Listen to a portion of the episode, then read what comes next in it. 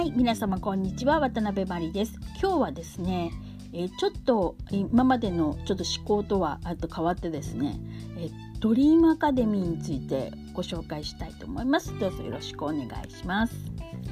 はい、えー、皆さんドリームアカデミー聞いたことある人は聞いたことあるそして聞いたことない人は聞いたことないっていう あのちょっとあのマイナーな、えー、バンドなんですけどマイナーの割にはでもちゃんとね成績というかあのすごい大ヒットを飛ばしてる、えー、グループなんですが、えー、3人組です。ニック・レイト・クローズとそれからギルバート・ゲイブレルそしてケイト・セント・ジョンの3人組です。で、えー、ケイトケイト・セント・ジョンがですねものすごく綺麗なんですよ。この人本当になんで女優やらなかったのっていうぐらい綺麗なんですが本当に二度見してしまうぐらい綺麗な方なんですが本当にこの顔になりたいと何度思ったかみたいなぐらいの綺麗な方なんですがその3人組なんですね。でこの、えーと、グループの特徴がバンドというよりはまあ、普通ギターがあって、えー、ベースがあってそれからドラムがあってみたいなのがバンドだと思うんですけどそういうのではなく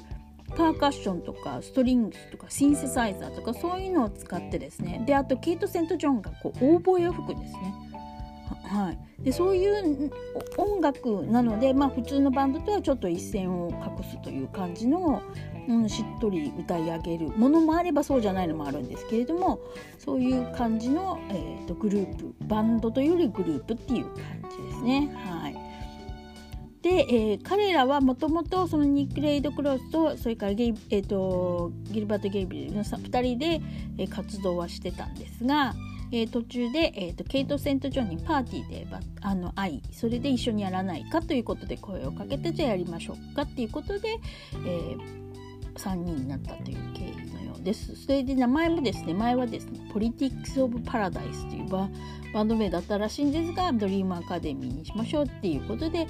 このバンドになったんですけどでも本当に何て言うんですかねこ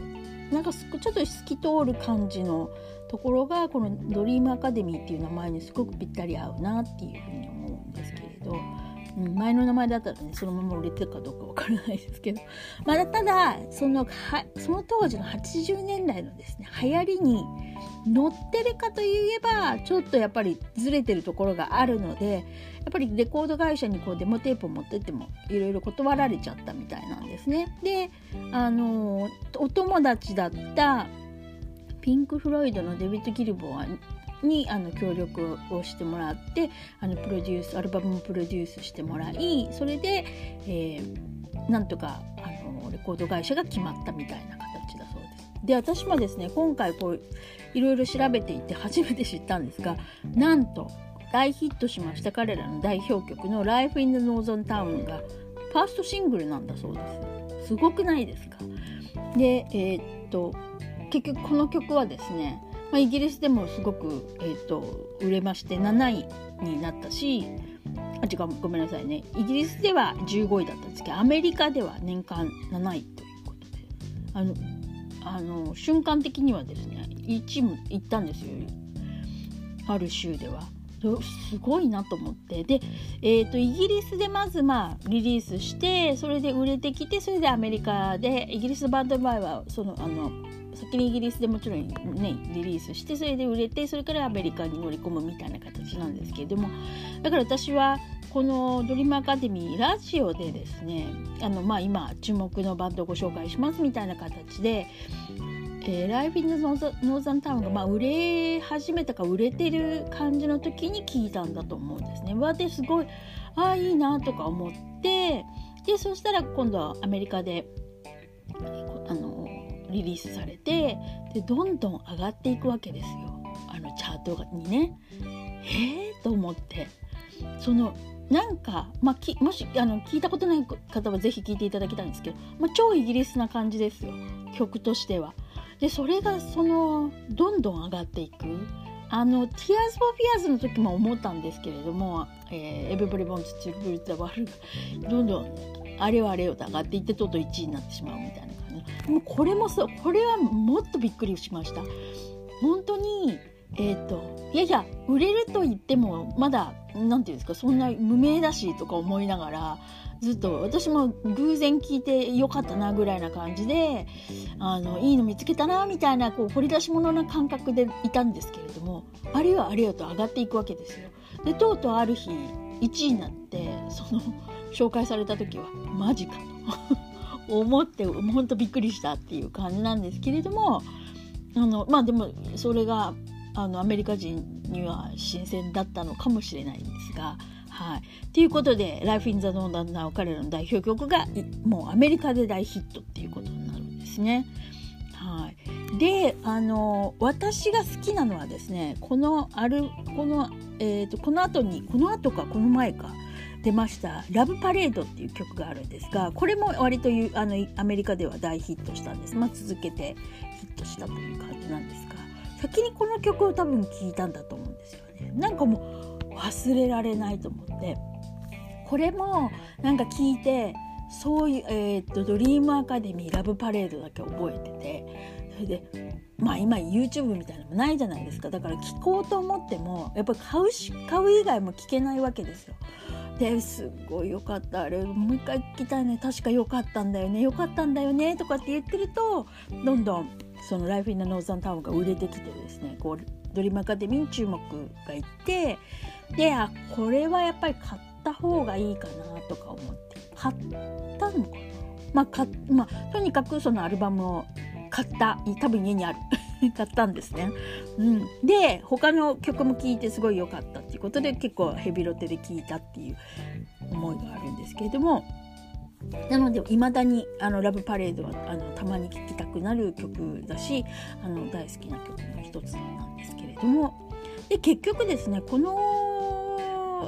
彼らはですね、まあ、91年とかでこうアメリカツアーとかをやってで結局はそのその34年くらいしか、はいあの活動してないみたいな感じなんですね。90 1990年に解散してますのでアルバムもそんなに結局86年とかにヒットしてっていうことなので、はい、だからまああのちょっとまだ売れてない時からするとあの結成されたのは83年なんですけど結局はそんなに7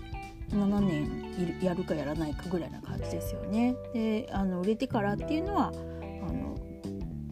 そこまであの長くなかったみたいな感じなんですけどそれからはまソロ活動っていう形なんですけれども。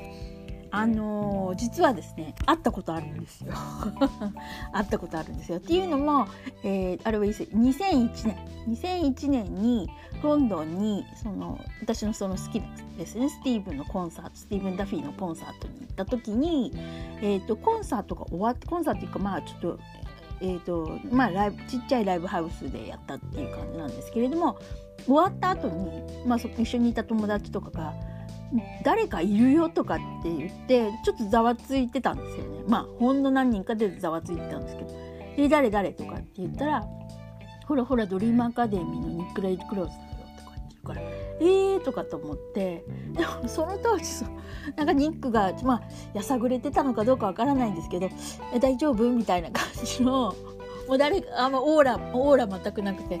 あのえ誰本当にとかっていうレベルな感じの佇まいだったんですけれどもまあでもとりあえず「すいません写真お願いします」とかって言って一応写真撮ってもらってサインもらったかななんかもらってないようなけどただ写真だけ撮らせてもらったみたいな感じだったと思うんですけどあこの人なんだ確かにとか思ったけどまああれからかなりもうねえーと、立ってたので今どうされてるのかなみたいな感じであんまりちょっとお話しするあのチャンスはなかったんですけど、まあ、写真だけ撮ったみたいなことがあったんですけどでその後なんかやっぱり、まあ、好きなバンドでもありますので、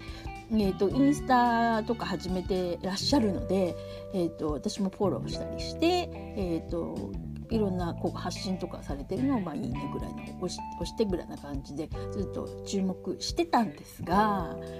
なんでかなと思うんですけれど本当にあの今もずっと悔やんでいるんですけれどもなんと2016年ですよついこの間じゃないですかついこの間のその2016年にニックとその私の大好きなケイト・セント・ジョンが2人がドリームアカデミーとして来日してこう来日してコンサートしてるんですよね。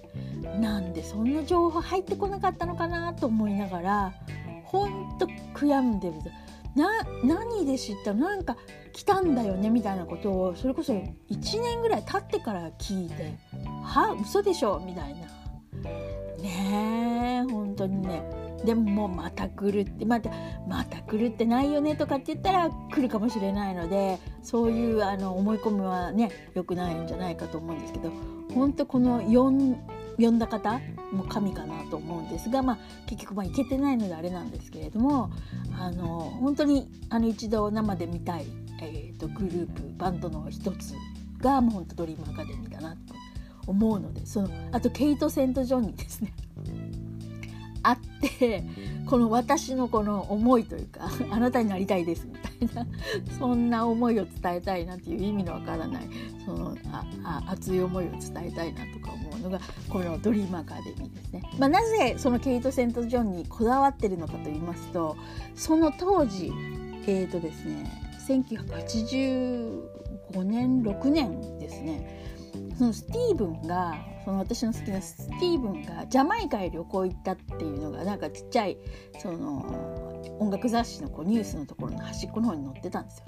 でケイト・セント・ジョンと一緒に行ったと書いてあって、まあ、他にも何人かで行ってるんですよ。2人で行ってるわけではないので。何？と思って。なんだこのあの素敵ななんていうのお似合いのカップルは？みたいな感じで思って。これは私はもうケット・セント・ジョンにならなければいけないみたいなわけのわからないことを思ってそれ以来ずっと気になる存在っていうことですね。でえっとで実際にそのケイト・セント・ジョンはですねいろんな方のそのなかなかオーボエ吹ける方っていないじゃないですか。ミュージシャンでそのいわゆるいわゆるミュージシャンとしてオーボエ吹いてるっていうことなのでいろんなところであの後ろでいろんな曲にあの歌ってるあ歌ってるえっと吹いてるっていう感じですね。ですのでそのスティーブンのスティーブン・ダフィーの曲の中でもあのケイト・セント・ジョンドのオーボエが聴ける曲もありますしでその後の「ライラックタイム」になってからでもあの曲あのえーと、オーボエを吹いてもらってる曲もありますし他にはですねあの例えば「ブラー」とか、うん、あの結構有名な、えー、バンドのですね曲の中にいっぱい聴いてますね。あとはですねバン・モリソンとかジュリアン・コープとかウォーターボーイズとかそういう、はい、モリシーとかそういうバンドのあのバンドやミュージシャンのあの曲のあの中で弾いてたりあの弾いてるって吹いてたりしてる感じですね。そういう形で活動してるっていうことですねなのでずっとバラバラで活動はしてたんですけれどもたまたまその2016年ですよ。一緒に来日したっていうね。もうほんと痛恨の極みですよね。ということで、はい、ドリームアカデミーのあの話をさせていただきましたがあのえーとですね、ライフ・イン・ザ・ノーダン・タウンとか、まあ、ラブ・パレードとかあとですね、えーと、スミスのカバー曲の「Please Please Please」をしっとり歌い上げてる曲これも結構ヒットカバー曲ですけどヒットしたんですがあのそういう曲がばっかりなのかと思いきやですねあのデビューのそのアルバムの「ドリームアカデミー」のアルバムの中では割とこうなんかアグレッシブな感じの曲とかも多いですので是非あのえ Spotify で聴けますのであのアルバム全部聴いていただけたらなと思います。はい、なので、まあ、とりあえず、えー、今日ご紹介した曲っていうのは「えーと、Life in the Northern Town」それから「えー、Love Parade」そしてあと、えー、Please Please Please ですねスミスのカバー曲この曲を聴いていただけたらと思います。それでは、えー、ワンポイント英語レッスンなんですけども今日はちょっと英語レッスンというよりはこの日本の曲とそれから海外の曲のちょっと変わったあの違いというか、はい、特徴っていうのをちょっと考察したいなと思うんですけれどもまずですねこの彼らドリームアカデミーの曲の中のその一番ヒットした曲「Life in the Northern Town」の中でですねなんと有名人が3人3人というか、まあ、3組というか出てくるんですよね。まず「Like Sinatra in a Younger Day」って言ってシナトラって出てくるんですけどもちろんこれはフランク・シナトラのことなんですがでそれからその後 With John F. Kennedy」って出てくるんですよ。はいなんでその後すぐ次には「And the Beatles」って言ってビートルズも出てきてっていうこの3組が出てくるんですよね。珍しくないですか？日本の曲だとあのこういう有名人とかもう本当の何て言うかもう存在してる人が出てくるっていうのはなかなかないと思うんですよね。であの一番やっぱりびっくりしたっていうのはあのバナナラマの「ロバート・デ・ニーロ・イズ・ウェイティング」って曲があるんですね割とヒットしたんですがこれロバート・デ・ニーロもうタイトルかよとか思ってびっくりしたんですけど多分まあ許可をもらってつけたんだと思うんですがそんなことがまかり通るんだっていうのがその海外の曲ではなんか割と当たり前というかこういう名詞出しちゃうみたいな感じの。で日本ってそんなないですよね。ビートルズがなんとかみたいな曲とか。あの、まあ、ヒットしてないっていうのもあるのかもしれない。もしかしたらどこかであるかもしれないんですけど割と珍しい感じあと、まあ、それに付随して割と海外の曲っていうのは人の名前がタイトルっていうのが多いなっていうイメージもあるんですよね。あの彼女の曲彼女の名前を付けちゃったみたいな感じのとかそういうの結構あって例えば、えー、そうあまあ、昔で言うとダイアナとか、ね、あとはマイ・シャローナとかありますよね。とか、えージャ,、えーと、ジャーニーのあのスティーブ・ペリーが歌う「オー・シェリー」とかね。そういうふうに人の名前あの、まあ、彼女の名前みたいなのがこうつけちゃったりとかしてるんですけれどもそういうのすごく多いっていうか当たり前のように出てくるなっていうのがあのびっくりするんですけど。例えばあとは、えーと、ビートルズの「ヘイ・ジュード」っていうのジュードっていうのは実はそのジョン・レノンの子供のジュリアンのあだ名なんですよね。そういうのつけちゃったりとか。うん。多いなっていうイメージがあります。トットのロザンナとかね。そういうのとかあると思うんですけど日本でだったらあの予作？とかまあ古いんですけどあとはあのえー、純子とかね「おお純子」みたいなとかまたもっと古くなるんですけどカイバンドの「アンナ」とかねそんな最近ってあんまりそういうのないですよね。昔それこそ昭和の時代はあったけど今あんまり聞かないかなと。日本ってやっぱりそういう特定されるのが嫌なのかなとか思ったりするんですけどどうなんでしょうか？あんまりないですよねなんかその、えーとまあ、海外の曲と日本の曲のそういう人の名前にまつわる話をちょっとさせていただ。ということで、えーと、今日はドリームがアカデミーについてご紹介させていただきました。ぜひ、えー、Spotify やあの Apple Music など音楽配信サービスでわ懐かしいなとかあと聞いたことない方はぜひあの聞いてみていただけたらと思います。今日は、えーと、ドリームアカデミーをご紹介させていただきました。ありがとうございます。また明日渡辺真理でした。